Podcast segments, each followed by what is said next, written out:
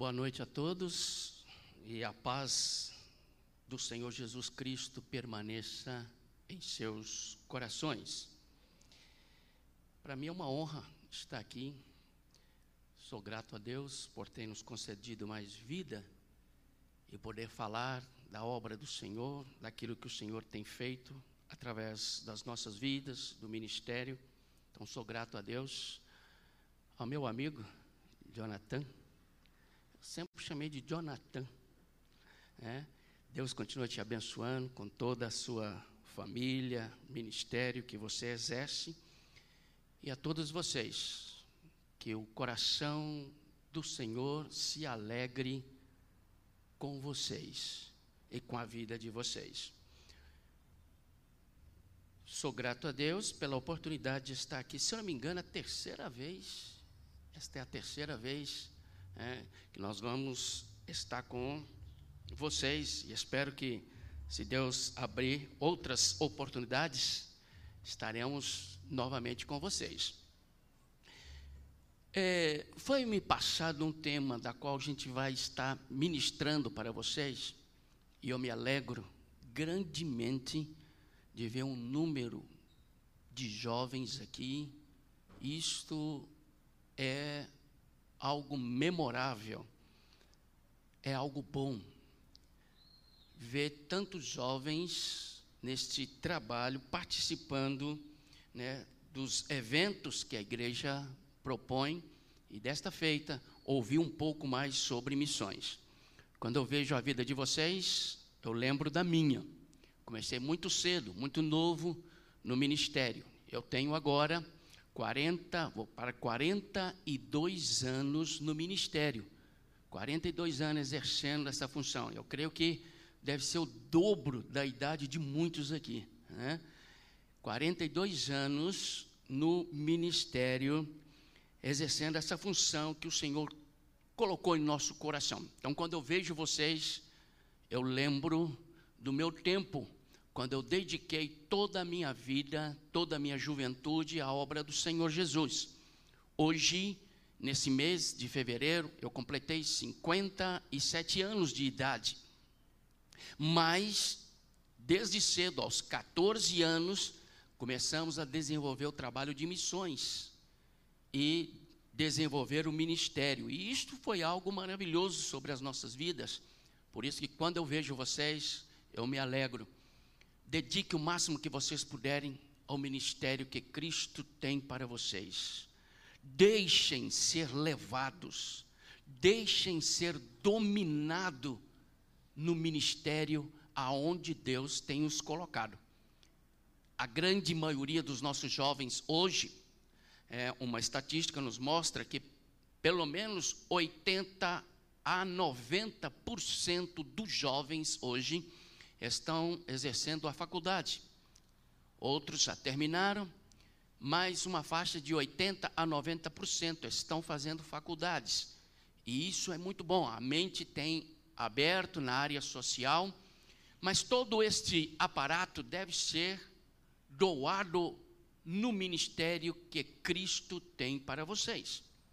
Eu sempre digo que quando alguém faz uma faculdade, deve estar pensando: Senhor, tu abristes uma porta para a faculdade e que hoje tem grande facilidade, mas Senhor, me direciona para que aquilo que eu for fazer possa ser usado no teu reino e crescimento do teu reino, que não seja né, somente para um bem-estar social de vocês, mas que seja para o crescimento do reino de Deus. Deixa Deus usar vocês naquilo que Ele colocou no seu coração para ser desenvolvido. E é isto que me faz alegre ao ver esta camada de jovens aqui, tão dispostos a aprender.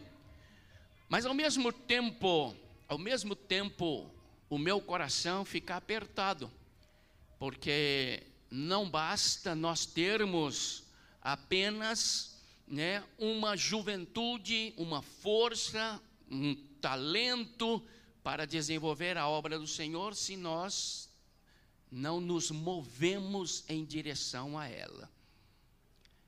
E aí que está as nossas grandes dificuldades que nós estamos enfrentando nos dias de hoje. Mas para isso, antes de nós falarmos um pouco mais sobre isto, o tema é a igreja contemporânea e a missão e aqui a missão integral.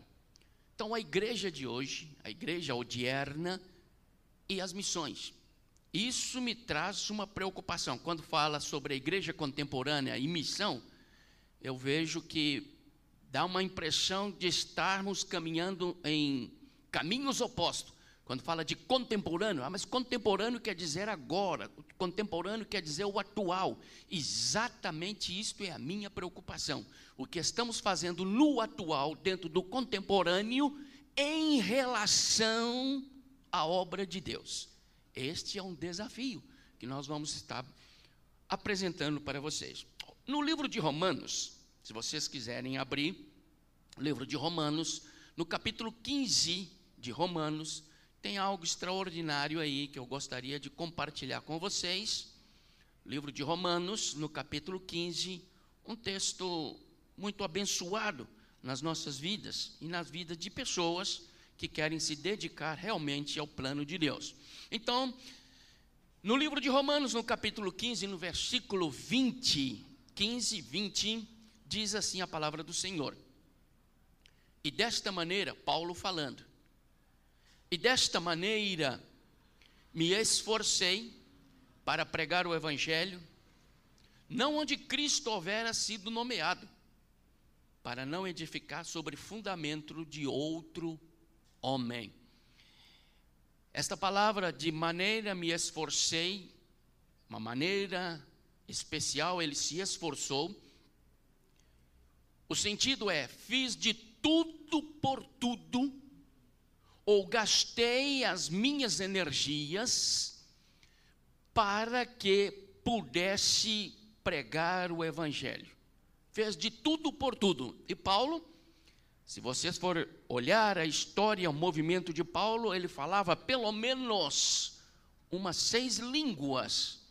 Paulo tinha esta capacidade. É por isso que ele diz: Por isso me esforcei, fiz tudo, todo o possível, e nesse caso inclui questões culturais, linguísticas, para que, aprendendo, ele pudesse pregar o evangelho de uma maneira mais coerente. Né? Isto é importante. Me esforcei para pregar o evangelho. E esta pregação não era exatamente aonde já havia Cristo se estabelecido entre um povo. Não, ele fez tudo o possível para ir para lugares aonde Cristo ainda não havia sido mencionado, trabalhado. E aí nós temos algo fascinante.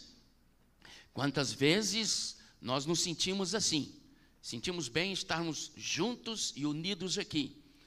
Estarmos todos cantando, louvando a Deus, dentro desta igreja, deste templo, é algo maravilhoso. Mas Paulo, ele disse que ele se esforçou para ir além das fronteiras, além dos lugares aonde Cristo já estava sendo mencionado e pregado em lugares distantes, em outras culturas, em outros povos, aonde Cristo não havia chegado de forma plena. Então este versículo ele nos abre um leque extraordinário.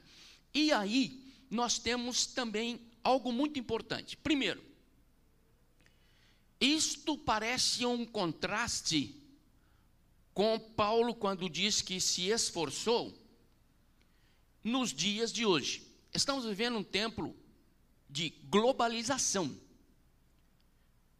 onde tudo se conecta de uma maneira rápida, tão rápida que às vezes não conseguimos nem imaginar. Tanta rapidez. E este processo de integração social, política, tem sido desenvolvido em todos os lugares. Então nós estamos vivendo um período globalizado, onde o mundo é globalizado. Há dois anos e meio, mais ou menos, o meu filho esteve em África. Em África eu convivi no período de dez anos. Eu estive nas florestas africanas, na costa da África, em um território subsaariano, debaixo do deserto do Saara. E ali por dez anos ministramos e falamos de Jesus Cristo. Quando eu fui para lá, eu era bem jovem ainda, tinha apenas seis anos de casado. Fui com meus filhos, uma bebê, a minha filha e o meu filho de quatro para cinco anos de idade. E aí foi morar na costa da África, num arquipélago afastado da costa em dez horas de viagem. E ali tivemos a oportunidade para um povo anunciar Jesus Cristo, chamado os Bijagós. Quando nós anunciamos Cristo nestas ilhas e falamos do amor de Cristo, foi um processo, um período de dez anos. O meu filho, então, bem novo, com seus cinco anos de idade, passou a conviver ali. Minha filha começou a falar e a conversar dentro da tribo. Quando ela foi, ela ainda trocava as fraldinhas. Talvez vocês nem tenham ouvido falar das fraldas de pano que existia. Hoje não tem mais, né? Graças a Deus por isto, porque aquelas de pano era só a graça. Mas foi nesta época que nós tivemos ali e desenvolvemos um trabalho. Meu filho cresceu e desenvolveu com os meninos das tribos ali dos Bijagós. Mas há dois anos e meio, ele retornou ao país, Guiné-Bissau, com o objetivo de fazer uma visita, fortalecer os irmãos, apoiá-lo no que precisa. E ali passou mais um tempo. E quando ele chegou ali, ele havia levado o seu celular daqui e quando chegou lá, ele teve aquele momento para fazer uma comunicação. Aí abriu seu celular, já tinha ali, naquela ocasião, há dois anos e meio, nas ilhas, um lugar tão deserto e abandonado, já havia ali um meio de comunicação. Ele abriu o celular dele e, através de uma videochamada, eu pude conversar com aqueles meus companheiros da época que nós estávamos ali, através de uma videochamada. Quando eu cheguei ali em 1995, para vocês terem uma ideia, nesta época, uma correspondência de retorno ao Brasil gastava-se aproximadamente seis meses. Uma comunicação naquela época. Para sair das ilhas para a capital já era um tempo enorme. E depois que você escrevia as cartas, até elas chegar aqui, isso naquela época, 1995, era difícil a comunicação. Nós tínhamos uma comunicação na internet, na época, estava o famoso, nem sei se tem hoje ainda o Yahoo. É, não sei se tem esse, essa questão ainda do Yahoo por aí. Naquela época estava fomentando, era algo novo que havia chegado por ali. E abrimos então um, um, um Yahoo para que pudéssemos estar em comunicação, que era algo extraordinário, somente nas famosas, chamado casas de café, que se podia fazer essas comunicações, não nas ilhas, na capital. E ali você gastava um dinheirão para poder fazer essas comunicações. As comunicações eram difíceis, completamente complicadas. Mas há dois anos e meio, meu filho retornando ali para fazer uma visita aos irmãos e à igreja que está ali, tivemos a oportunidade, no meio ali daquele local, poder fazer uma comunicação, uma videochamada. Eles ficaram impressionados com aquilo. Os celulares estavam chegando ali naqueles, naqueles tempos, né? há três anos atrás, estava chegando celulares nas ilhas. Então a forma de comunicação era muito complicada. Mas hoje, vivemos num mundo globalizado. Com isto, os meios de comunicação são rápidos e precisos. E a Bíblia nos fala que vai chegar um tempo, quando Cristo voltar, né, na sua segunda fase, a Bíblia diz que todos os olhos o verá. Isso através dos meios de comunicação tão extensiva. Então vivemos hoje num mundo globalizado. Um mundo da tecnologia onde tudo se conecta de uma maneira rápida e precisa. E nós, cada um de nós, se perguntarmos aqui, quem não tem um celular, vai ser complicado. Pode ser que tenha um que não tenha o celular. Mas o normal é ter o, seu meio de comunicação. E aliás, né, o celular nem hoje não é usado nem tanto para servir de telefone existe uma multidão de outras coisas que é prioritário ao meio de comunicação via o celular, como se fosse o telefone propriamente. Você faz um, um milhão de outras coisas com ele. Então o mundo hoje está globalizado. E outra coisa interessante, que esse mundo é globalizado, mas ao mesmo tempo ele é pluralista. Em cada lugar nesse mundo existe o seu pensamento, a sua diversidade, as suas opiniões políticas e religiosas em todos os lugares. Cada tribo que você passa, cada lugar que você passa, cidade pequena, cidade grande, aldeia, seja onde você passar, você vê ali os meios de comunicação, talvez não tão expressivo, mas existente, dando assim uma forma plural. Ou seja, cada grupo, cada povo tem o seu meio de comunicação, de expressão. Mas esses meios de comunicação têm se tornado globalizado com uma facilidade intensa de comunicação. Aí que entra a nossa a nossa vida. O que nós temos feito para poder propagar o Evangelho dentro deste mundo e meios de comunicação. Está sendo filmado agora, está sendo passado certamente, e pessoas estão vendo este momento, este instante, o que não tínhamos algum tempo passado. Então, as formas de comunicação hoje é grandiosa, apesar que o mundo ele é plural em suas diversidades, mas torna-se globalizado, tendo em vista a tecnologia que tem desenvolvido. E quando a gente fala de uma igreja contemporânea, isso é simplesmente uma introdução para que a gente se localize. Quando a gente fala de contemporâneo, aí temos uma outra ideia. Quando para mim fala de contemporâneo, nós estamos falando de algo atualizado. Quando fala de contemporâneo, estamos falando do agora, dos mecanismos existentes o agora neste momento. Isto é contemporâneo. Mas quando se fala da questão contemporâneo, eu me preocupo porque o contemporâneo significa deixar padrões anteriores. O contemporâneo significa deixar padrões anteriores para assumir novos padrões. Isso é contemporâneo.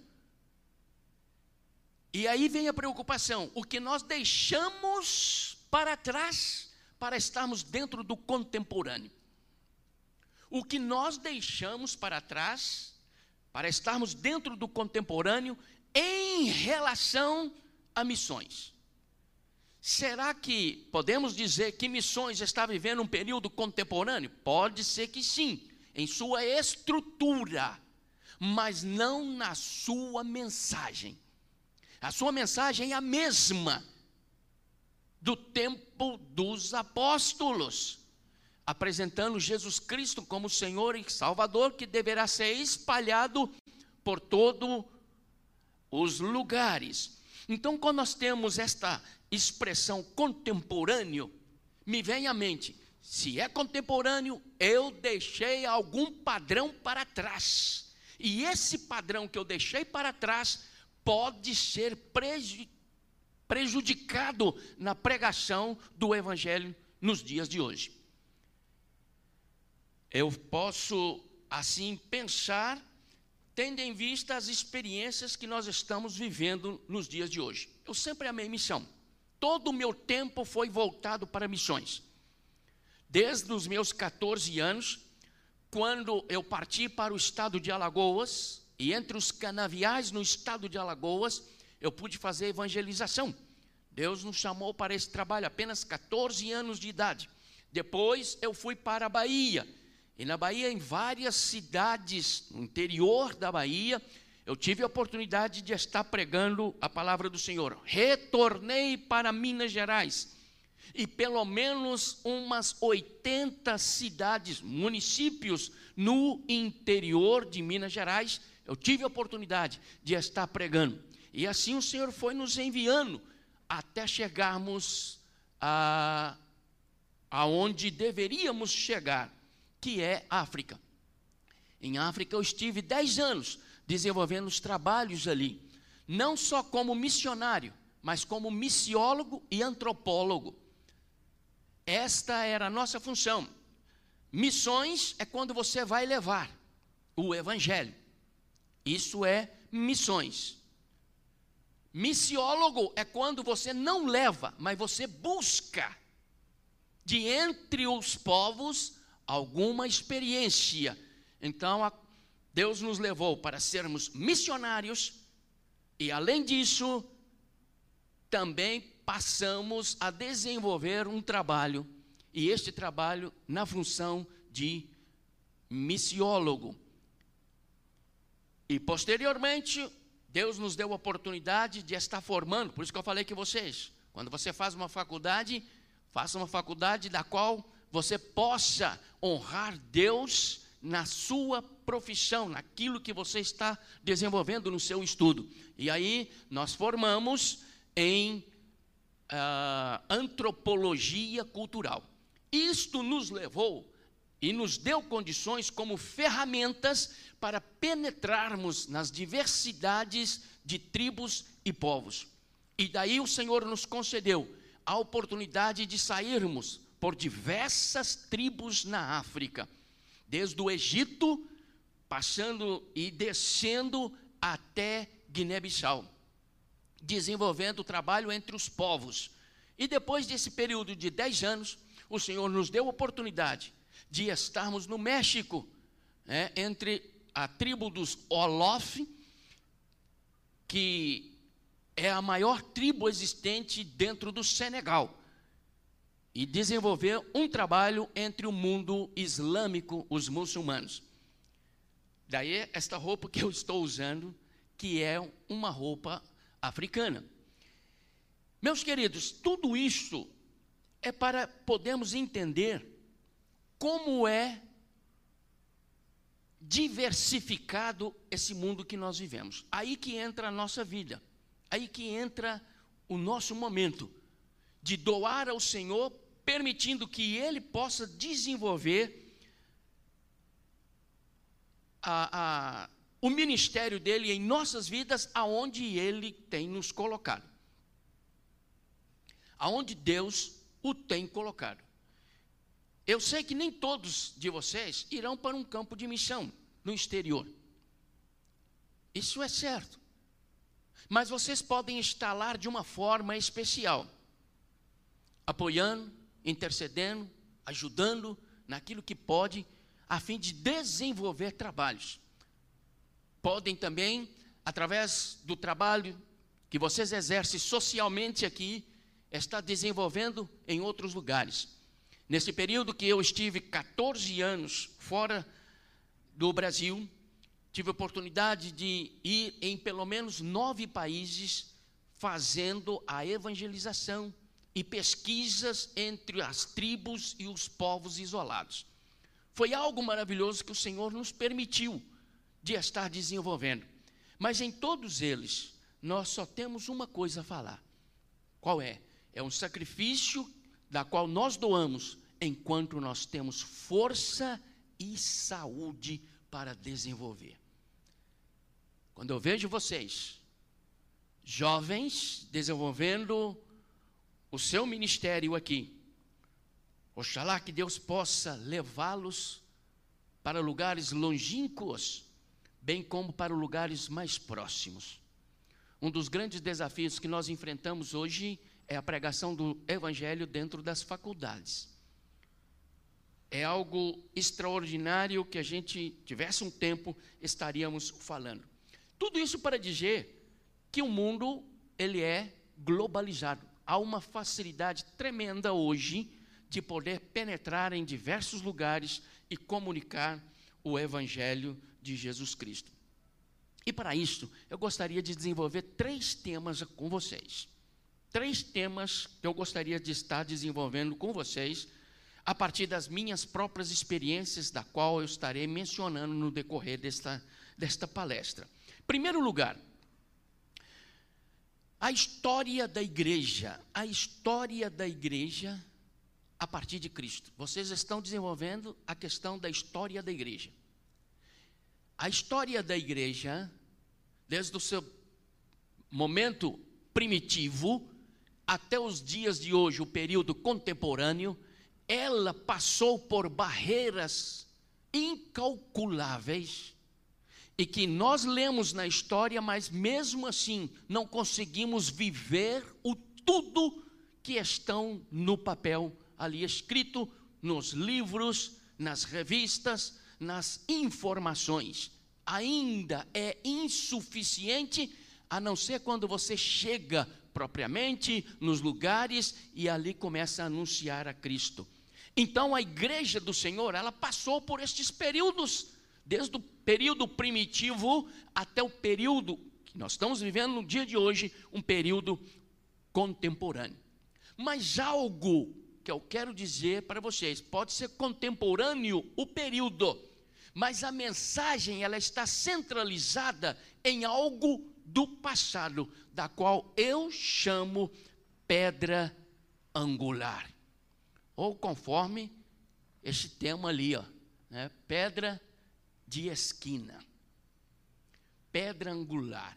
Esta pedra de esquina, ou pedra angular, que fica em um ângulo, ela é que sustenta todo um templo ali em Jerusalém.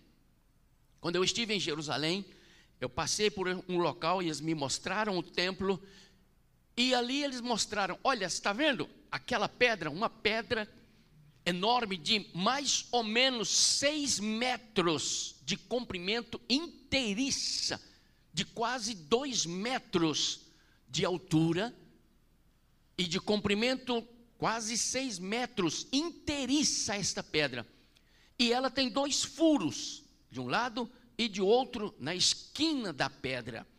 E essa pedra está posta como uma das primeiras pedras da esquina do templo. Uma pedra chamada pedra angular. Ela é chamada pedra angular. E essa pedra angular, porque ela fica em um ângulo, da qual sustenta toda a estrutura do prédio ali existente.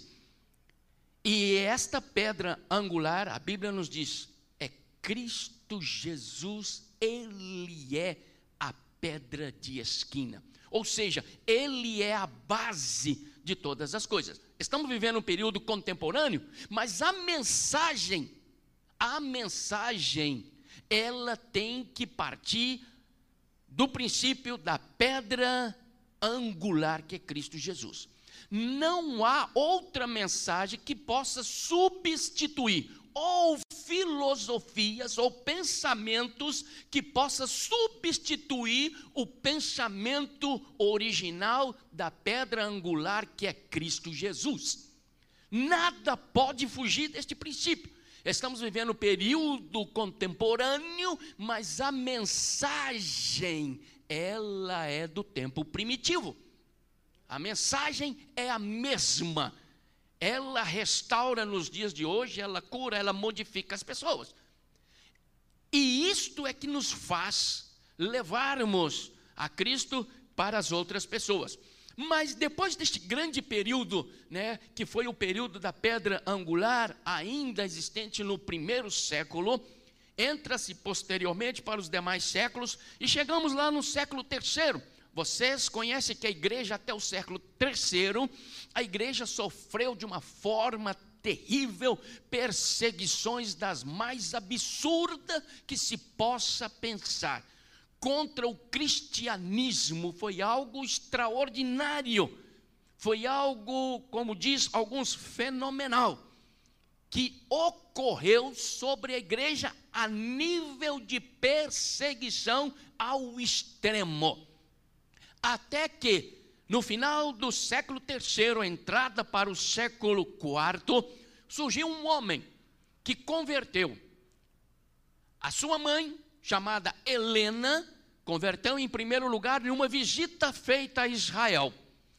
Ali diz que encontrou Cristo e ela passou então, assim, esses pensamentos para o seu filho. Quem foi? Constantino. Constantino assumiu esta posição e era o imperador em Roma naquela ocasião. E ele, como imperador, e agora converso, convertido, então passou a adotar o cristianismo. O cristianismo, que era então perseguido e que não poderia desenvolver o seu trabalho de forma plena na evangelização, agora em Constantino as coisas mudaram. Como ele era o imperador, o que, que aconteceu? Ninguém queria ir contra o imperador. E aqueles que eram contrários ao, ao cristianismo passaram agora a ser cristãos também para poder alegrar o imperador. Com esta questão do cristianismo sendo desenvolvido, e as pessoas indo para o lado do imperador, porque não queria sofrer, o cristianismo então cresceu e desenvolveu-se. Mais uma vez, foi um período de grande evangelização. E este período foi até o período, o, o século, o quinto século, quando entrou um outro período terrível, que é chamado período medieval. Alguns falam que foi o período das trevas. Eu chamo de apagão bíblico. Foi nesta época que os papas se levantaram de uma forma tremenda sobre o Estado. E aí houve um domínio do clero com relação ao povo. E nesta época o evangelho diminuiu e houve o que eu chamo de apagão bíblico. A Bíblia teria que ser é, destruída da vida das pessoas porque havia interesses e a igreja começou a passar por grandes dificuldades até o século XVI. No século XVI entra um outro período chamado um período moderno e posteriormente o período pós-modernidade. Neste período começou um grande desenvolvimento. A tecnologia começou a desenvolver-se de uma maneira extraordinária. E com o avanço da tecnologia, o que, que aconteceu? Houve uma propagação para todos os lugares e começou a desenvolver então o evangelho novamente através destes mecanismos da tecnologia. Os protestantes começaram a desenvolver o evangelho através desta tecnologia. Tanto houve um desenvolvimento econômico, político, social, cultural, religioso, grandemente. Finalizando este período, que nós chamamos de um período pós-moderno, entra agora um outro período, que é o contemporâneo, já no final de 1789, aí já entrando no, quase que no século XIX, houve um avanço muito grande que eles consideram, a partir da Revolução Francesa, a tecnologia desenvolveu de uma maneira extraordinária e o Evangelho começou a ser propagado através disso. Foi nesta época também que surgiu os grandes avivalistas que nós conhecemos os grandes homens que começaram a propagar o Evangelho por causa deste grande desenvolvimento já no final do século XVIII, período quando inicia o período contemporâneo, com grandes avivamentos e pessoas com seu coração aberto e saía para tudo enquanto é lugar a fim de falar de Cristo Jesus. Foi nesta época que começou a desenvolver as missões no centro da África. África naquela ocasião era um lugar terrível, era um lugar completamente complicado para se entrar e desenvolver.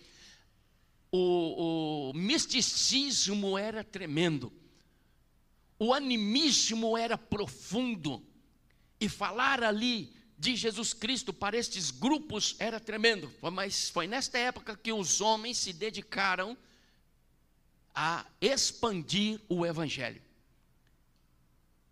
E foi nessa época que grande massa de jovens das diversas faculdades que estavam em franco desenvolvimento saíram para fazer a evangelização em lugares complicados. E daí, depois de África, veio Ásia e América Latina. O desenvolvimento foi grande.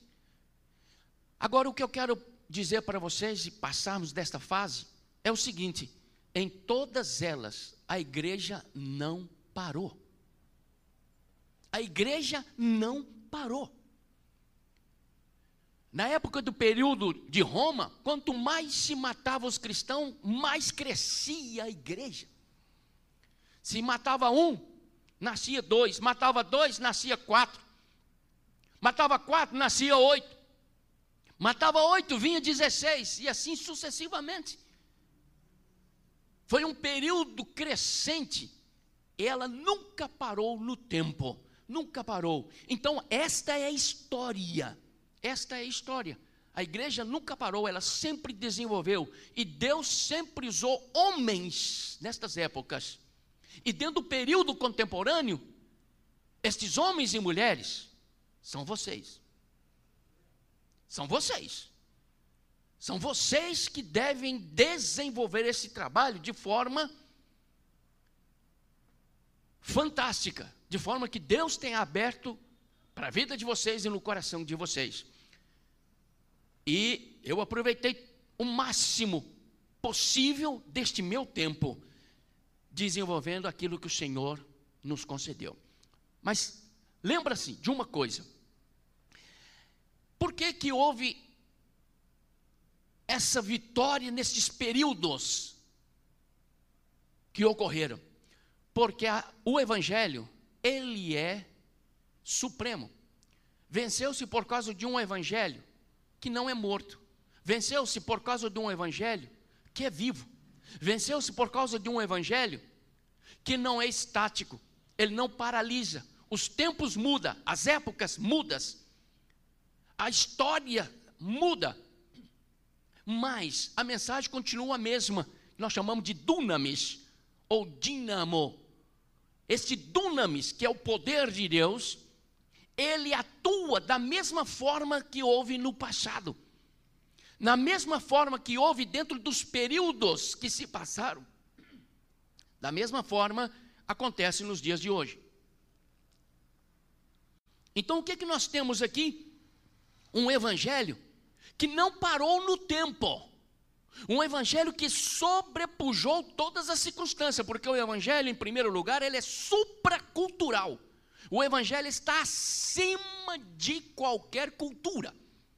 Qualquer cultura, o evangelho está acima dela. Porque o evangelho de Cristo é supracultural. Está acima de qualquer cultura. Ou seja, a revelação de Cristo e o seu plano salvífico, ele cabe em qualquer lugar, entre qualquer povo, tribo, nação ou língua. O evangelho penetra ali, porque o evangelho é supracultural. A cultura está abaixo do evangelho. Primeiro, o evangelho não vem de baixo, o evangelho vem de cima. É por isso que ele é supracultural. E Cristo sabia que o evangelho é supracultural e determinou que nós que aqui estamos pudesse levar este evangelho entre os povos, porque isto é possível. Isto é possível. Porque o evangelho é supracultural. Ao mesmo tempo, o evangelho é multicultural. Em outras palavras, o evangelho consegue penetrar em qualquer cultura. E o evangelho está entre as culturas. Então ele é multicultural. Você vai na Ásia, você encontra ali uma multidão de povos e o evangelho lá dentro. Você vai para a África, você encontra uma multidão de grupos com a sua cultura e o evangelho lá dentro. Porque o evangelho é multicultural, porque ele é, em primeiro lugar, supracultural, está acima de todas as culturas. Outra coisa, o evangelho é intercultural. Ou seja, o Evangelho tem a capacidade e o poder de penetrar em qualquer cultura. Qualquer cultura o Evangelho penetra. Só que o Evangelho penetra da forma dele, de forma cultural. O Evangelho não entra ali, por exemplo, falando um português. Se entra dentro da cultura falando da forma deles porque o evangelho é intercultural, ele tem a capacidade de penetrar em qualquer cultura que vocês possam imaginar. Quando eu morei em África, havia uma tribo ali, e essa tribo, a forma de comunicação delas era mais através de gestos, porque eram tribos florestais, tribos de florestas. As comunicações eram maiores através de sons, de tambores, batidas de tambores ou através de gestos, se fazia gestos. Quando as meninas ficam cantando e aqui dançando, fazendo seus gestos, é uma forma de comunicação. E esta comunicação as pessoas conseguem compreender. Ali em África havia então uma tribo que se comunicava muito através de gestos. Às vezes eram grupos que, para se comunicar, a fala não iria, mas os gestos chegaria de uma forma plena entre eles. Às vezes teria que se manter um silêncio, por exemplo, para uma caça. Precisava de silêncio. A comunicação era feita através dos gestos. E um determinado culto ali, que estava sendo realizado, a pregação do Evangelho, então uma determinada mulher que ali estava começou a fazer um gesto em silêncio à medida que se pregava e se falava do Evangelho. E ela começou a fazer um sinal assim, igual estou fazendo, e fazia este sinal e depois fazia assim. E rodava novamente o seu dedo e depois fazia assim não compreendíamos muito bem o que significava, porque é a parte dentro da cultura que você não consegue compreender totalmente, mas à medida que você convive entre os grupos, você vai aprendendo. E uma das formas de comunicação era esta, a forma de comunicação por meios de gestos. E perguntou-se então é, para alguém: o, por que, que ela faz isto? E faz assim, com um gesto à medida que se vai pregando. Ele, alguém traduziu e disse: Isto significa glórias a Deus, glórias a Deus, glórias a Deus. Esse é o significado. Então, à medida que estava se pregando, ela estava fazendo assim, assim e tal, igual nós fazemos quando batemos palma em determinado momento quando Deus nos toca. Não é verdade? Quando o momento que Deus nos toca, você bate palmas ao Senhor por aquele momento extraordinário que você agora está manifestando sobre ele. Então, neste caso, o evangelho, ele é intercultural, ele consegue penetrar dentro de qualquer cultura, não importa qual a cultura, mas ele consegue penetrar-se dentro dessa cultura. Também o evangelho é transcultural, ou seja, o evangelho pode passar de uma cultura para outra cultura tranquilamente.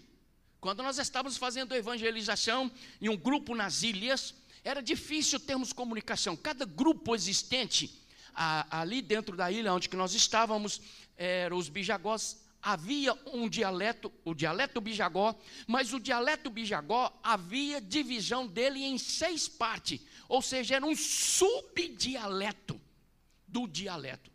Então, uma língua com seis divisões. Você se poderia pronunciar de forma seis vezes variadas dentro de uma própria língua. Aí, neste caso,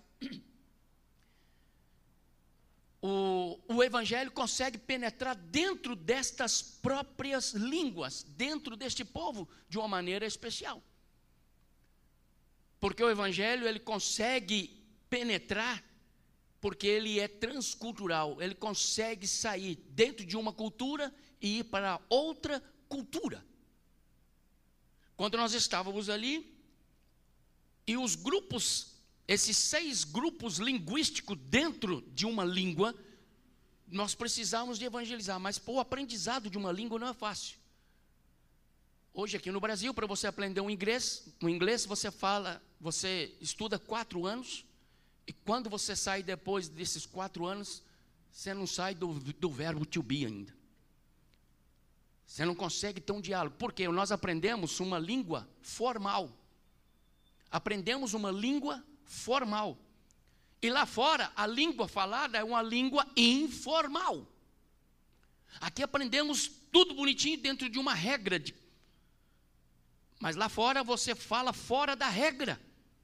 E para que haja um entendimento, para a pregação do Evangelho, você precisa de aprender estas línguas falada pelo povo.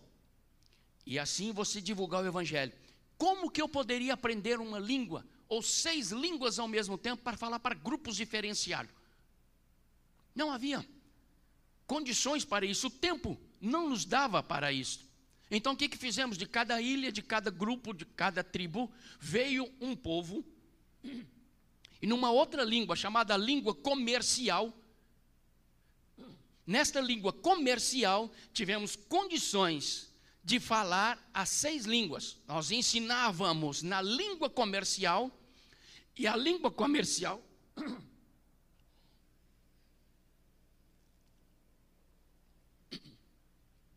Esses dias eu tenho falado demais, e aí você vai checando a gente. Então, meus irmãos, o que, que nós temos? as línguas que estavam ali, nós não tínhamos condições em pouco tempo de falar uma língua. Então, o máximo que você pode gastar para aprender uma língua ou um dialeto é cinco meses. Cinco meses. Esse negócio de ficar quatro anos estudando uma língua é difícil. Lá, quando você chega no campo, você precisa automaticamente de aprender uma língua. E a língua do povo, a língua comercial, a língua que é falado ali. E neste caso, nós chegamos e aprendemos uma das línguas e tínhamos que alcançar as demais. Reunimos então as pessoas dos outros grupos dialéticos, trouxemos, falamos uma língua comercial, uma língua que abrangia a todos, e eles, posteriormente, eram enviados para os seus próprias tribos e povos, falando uma língua, deles mesmo, a língua é, tribal. O alcance do evangelho é desta maneira. Quando eu penso no contemporâneo, eu penso o quanto nós perdemos, ou o que, que nós deixamos para trás para poder alcançar né, o Evangelho.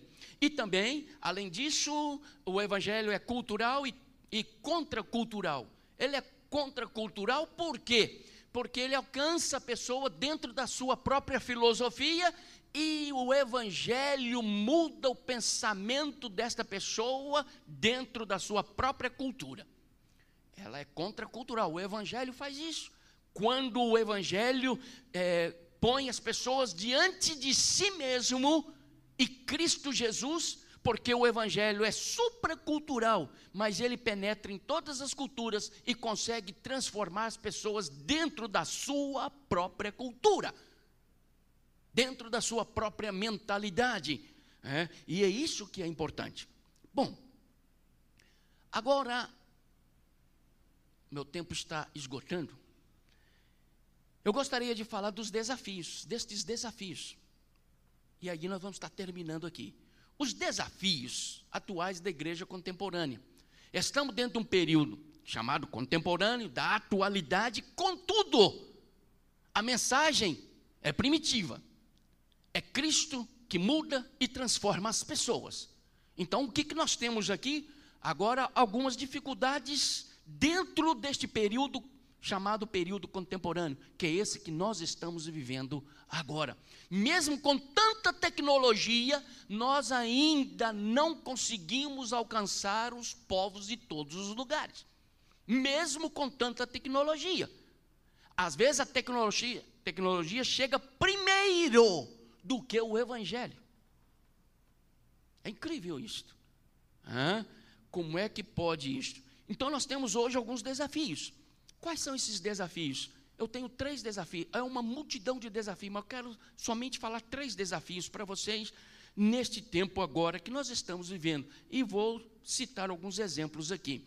Primeiro desafio, eu chamo de desafio de, man, de, de desafios cotidianos. Desafios cotidianos. É o desafio que nós temos hoje em dia. Por que, que nós estamos com dificuldade na propagação do Evangelho nos dias de hoje entre uma massa de jovens, onde a tecnologia é tão grande, mas ainda nós estamos enfrentando dificuldades. Sabe por quê? Por causa das demandas espirituais e sociais que nós enfrentamos. Estas demandas, primeiro, demandas espirituais, nós estamos num processo de buscar a santificação, um processo de buscar um relacionamento mais com Deus. E esse processo ele nunca acaba. Então a gente fica pensando, eu preciso de me santificar, de relacionar-me com Cristo para poder ir divulgar o evangelho de Cristo Jesus. Estas demandas, chamadas demandas espirituais, elas têm nos trazido grande dificuldade. Eu não consigo sair daqui porque eu preciso de me santificar hoje e amanhã. Quando é amanhã, eu tenho que me santificar dobrada, dobrado. Eu preciso de me desenvolver dobrado no ministério. As demandas espirituais são intensas, são grandes e cada dia que passa, elas vão aumentando e eu não consigo desenvolver o meu trabalho que eu preciso de desenvolver. Então, ah, um dos grandes desafios que nós estamos enfrentando hoje com relação a missões é exatamente esse desafio: o desafio das demandas espirituais e os desafios das demandas sociais. Os desafios sociais, eu tenho que correr para ajudar as pessoas, eu tenho que socorrer, eu tenho que dar aconselhamento, né, é, é, aconselhamento para casais, eu tenho que fazer isso, eu tenho que fazer aquilo. As demandas são intensas, tanto socialmente como espiritualmente. E isso nos toma tempo. E aí o evangelho vai ficando mais para trás. Um outro segundo desafio que eu vejo no, nos nossos dias é esse eu considero tremendo, que eu chamo de desafio em alicerçar-se na palavra de Deus. O grande desafio hoje é alicerçar, pegar base na palavra de Deus. Nós temos hoje um grande desenvolvimento, mas o conhecimento da palavra ainda está com dificuldade tremendamente dificuldade. Hoje nós temos algo interessante, o celular, que é uma benção. Hoje nós não conseguimos viver mais sem o celular. Tudo que fazemos é com ele. Se perder o celular, como diz o pessoal por aí, estamos enrolados. Porque tudo a gente faz através dele. Tudo é através dele. Tá certo? E com isto, houve uma, uma coisa muito interessante. Alguém diz que é tecnologia de desenvolvimento. Sim, é, mas com a, a questão do celular, houve um abandono da Bíblia de papel. Em prol do celular, porque no celular também tem a Bíblia. No celular tem uma Bíblia. Mas a Bíblia de papel, ela foi deixada. E às vezes nós só utilizamos é, é, a Bíblia no celular quando estamos caminhando, algum lugar, mesmo na igreja, para ler, a gente utiliza ele para poder ler a palavra do Senhor. Mas eu estou falando daquele momento de um devocional, da qual você pode tirar alguns versículos, rabiscar, fazer alguma advertência ali em cima, e é isso que tem nos tornado, às vezes, débeis, e eu vou dizer para vocês, fracos. Fracos. muito fracos. São poucas as pessoas que leem a Bíblia. São poucas as pessoas que têm um momento do seu devocional. E isso faz uma influência muito grande quando você chega no campo de trabalho. Esse é um dos desafios que nós estamos enfrentando, e por causa disso, tem algo que eu chamo de é, momentos de ações falsárias da Bíblia Sagrada. Quando pessoas não estão conseguindo entender a Bíblia, porque não está se dedicando de forma plena sobre ela. Infelizmente, é assim. Nós estamos vivendo isso. E isso faz uma influência muito grande na hora que você vai pregar a palavra, que você vai ministrar para as pessoas, que você vai falar para as pessoas. Você não consegue porque você está longe, às vezes afastado disso aí. E uma outra questão, irmãos, que eu queria falar também, ainda dentro disso, desses desafios da igreja, é algo, eu não sei aqui, a igreja aqui, não sei a linha da igreja, não sei a linha da igreja, né? Mas uma das coisas que eu considero, eu considero, e se ofender vocês, me perdoe. Uma das coisas que eu considero que é terrível e contrário às questões das missões, o envolvimento das missões, chama-se teologia da prosperidade. Eu não sei se tem alguém que segue esse pensamento da teologia da prosperidade. Porque a teologia da prosperidade é uma desgraça. A teologia da prosperidade, o pensamento primário dela é: você tem que ser próspero em bens para poder propagar os benefícios de Deus. E a Bíblia não fala isto. A Bíblia nos fala da prosperidade bíblica. A prosperidade bíblica é aquela que vem mediante o resultado da sua fé em exercer algo no reino de Cristo e ele te prospera em cima disso. É bênçãos, é resultados e não o fator primário. Então a teologia da prosperidade tem arrasado muitas pessoas, muitos lugares, muitas mentes de pessoas, porque ele disse: é verdade, eu tenho que ser próspero fisicamente, socialmente, eu tenho que ser próspero para que ao chegar em determinado lugar, lugar eu possa dizer: eu sou próspero, olha o meu exemplo. E isso tem tornado muitas pessoas. Quantas pessoas, pelo incrível que pareça, vai para o campo de missão e não pensa nisto? Eu mesmo sou um deles. Trabalhava no estado muito bem, tinha uma remuneração fantástica dentro do Estado. Deixei tudo isto para poder propagar o Evangelho. Hoje eu poderia socialmente ter uma estabilidade, mas infelizmente eu não tenho. Mas eu felizmente tenho Cristo da qual eu posso desenvolver este trabalho até nos dias de hoje. Então a teologia da prosperidade não é boa a prosperidade bíblica? Sim. E finalmente nós temos uma outra questão, que é o terceiro desafio. Meu tempo já se foi. O terceiro desafio é servir como modelo de integridade ao reino de Deus. Eu quero dizer para vocês o seguinte: integridade é muito mais do que honestidade. Eu posso ser honesto em alguma coisa e não ser íntegro em outra. Eu posso ser honesto com a minha esposa, mas ser desonesto lá no meu local de trabalho.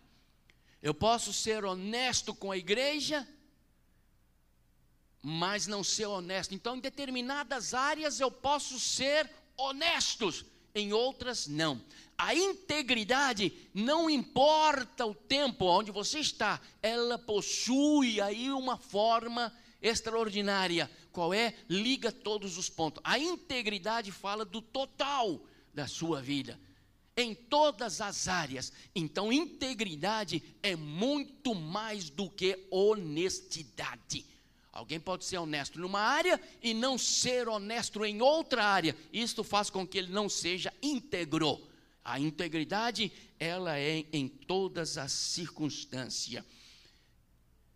Quando eu estava em uma das ilhas no Atlântico, na costa da África, eu estava viajando com um grupo de muçulmanos. E estes muçulmanos já tinham ouvido falar da minha pessoa, que eu pregava o evangelho de Jesus Cristo, e inclusive muitos deles levavam seus próprios filhos para estudar em um centro que nós tínhamos ali de estudo e também levavam seus próprios filhos e eles mesmos para o centro de saúde que nós tínhamos dentro da nossa base. Então eles conheciam o Deus que nós estávamos anunciando. Mas um certo dia estávamos atravessando o Atlântico, 10 horas de viagem, numa canoa de madeira, e entramos neste barco, atravessar 10 horas pelo mar afora. Quando chegou em determinado momento, veio um vento terrível sobre nós. E esta canoa que veio sobre nós, de uma maneira, né, é, é, o vento que veio sobre a nossa canoa, tão repentinamente, não tínhamos condições nenhuma de poder locomover para a direita ou para a esquerda, porque se fizesse, o barco ia virar no meio do Atlântico. Não tínhamos condições. E quem já mexeu com canoa sabe, quando vem um vendaval, quando vem as ondas, você põe o bico da popa, né, em para cima das ondas. E assim, aquelas ondas enormes e o bico da canoa voltado para as ondas, como dizendo, eu vou enfrentar. E as canoas subia e descia pelo outro lado, subia e descia sobre as ondas. E ali as pessoas começaram a gritar, porque muitas vezes aconteceu desastres, a canoa vira e ali as pessoas vão embora. E elas começaram a gritar, e era um grupo de muçulmanos.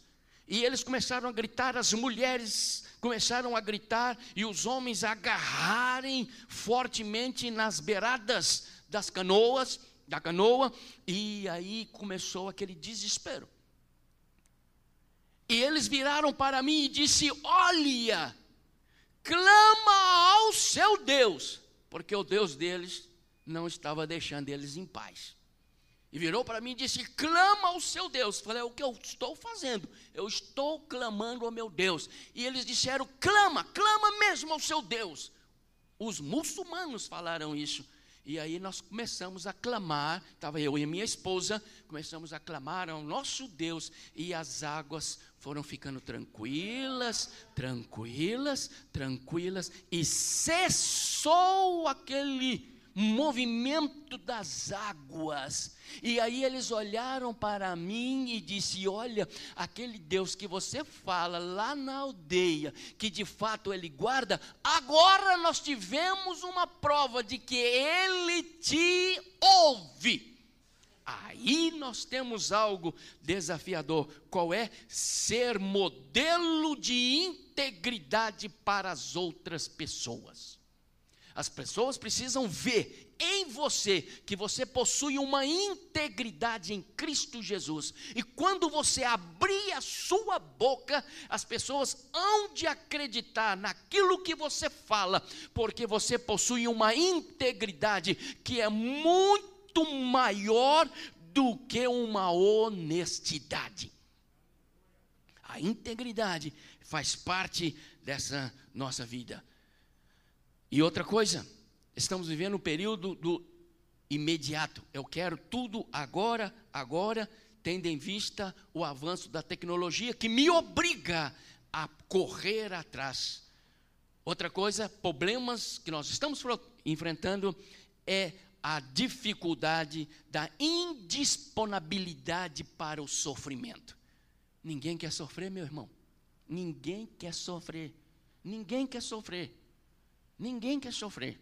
Tá Essa indisponibilidade para o sofrimento tem feito com que muitas pessoas não preguem o, desculpe, não pregue o evangelho de Cristo Jesus. Ser indisponível. E sabe uma coisa, meus queridos? Quando Deus usa você, Ele usa do jeito dele, não do seu. Você quer uma maneira, mas Deus quer outra. Mas a partir do momento que você fala, Senhor, eu sou o teu servo, quando você fala que é servo de Cristo Jesus, você está dizendo, Senhor, eu sou o teu servo, faça comigo aquilo que tu queres fazer. E aí, quando Deus vai fazer do jeito dele, as coisas podem complicar para as nossas vidas e eu não aceitar o sofrimento que Cristo vai me oferecer. Eu já contei na última vez que eu estive aqui, mas muitos talvez não ouviram, a questão dos meus cabelos brancos. É, o meu cabelo branco, mas eu fui para o campo de missão e eu tinha vinte e poucos anos, 26, 23 anos, 24, por aí. Eu fui para o campo de missão.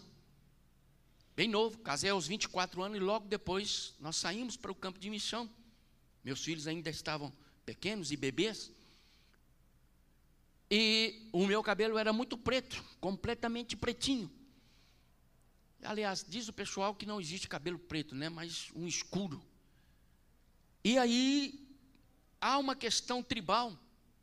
Quando nós chegamos na tribo, para poder pregar o evangelho para as outras pessoas, ou para pessoas que eram mais nova, ou para pessoas que eram mais velha, então havia um, uma, um, algo diferenciado aí. E na tribo havia um homem de 100 anos de idade, que era o líder da clã, da tribo. A, a tribo era composta na época por 25 mil africanos, de tribos diferentes. E era comandada por este homem, chamava Caca. E o meu cabelo era preto e ele já com 100 anos de idade. Então havia uma característica dentro da tribo que dizendo o seguinte: ninguém pode falar para uma pessoa sendo esta pessoa mais nova do que aquela pessoa que você vai falar. Não há uma aceitação, a não ser que ela tenha os mesmos padrões da pessoa. E neste caso, quando eu cheguei, meu cabelo preto, eu não podia falar para o chefe da tribo sobre Jesus Cristo, porque ele não aceitava. A idade dele era muito maior. Ele tinha 100 anos, eu tinha meus 26 anos. Não tinha condições de falar para ele. E ele não aceitava que eu falava de Jesus, porque a lei tribal assim dizia. E a lei também dizia: ou seus cabelos são brancos, deverão ser brancos para você falar com uma pessoa mais velha ou você deverá ter a mesma idade desta pessoa. E eu não podia falar para o chefe, mas Deus havia me enviado ali. Algo que a gente tem que ter muito cuidado, eu sempre falo por onde eu passo. O que? Cuidado quando você diz assim, ó: Senhor, usa-me como tu queres. Senhor, usa-me como tu queres. Ah, se você fizer isso, Deus vai usar do jeito dele, não do seu. E Deus vai te levar para lugares tão profundos, não do seu jeito, mas do jeito dele. Quando eu cheguei ali, eu não podia falar. Então eu reuni minha família e disse: Olha, para poder falar para o homem, e quem comanda é a clã, o que eu posso fazer agora? Ou eu tenho que ter a idade dele, ou então, neste caso, eu preciso de ter os cabelos brancos. O que, que Deus fez? Deus embranqueceu o meu cabelo. Deus embranqueceu o meu cabelo. Eu cheguei para o líder e disse: Olha, meu cabelo está branco. Ele disse: Sim, está branco. E eu tive a oportunidade de pregar para ele, entrar dentro da choupana dele e ali, durante alguns anos, anunciar Jesus como Salvador. No final, aos 110 anos de idade, esse homem aceitou a Jesus como Salvador. Levei ele ao batismo, tornou-se membro do corpo de Cristo.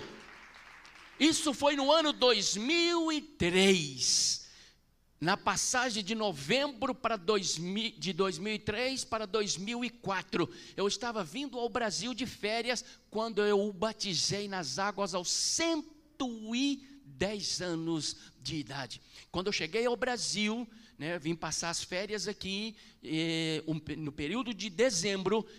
Quando chegou em janeiro, já estava no Brasil, me chegou uma notícia: o líder da tribo faleceu.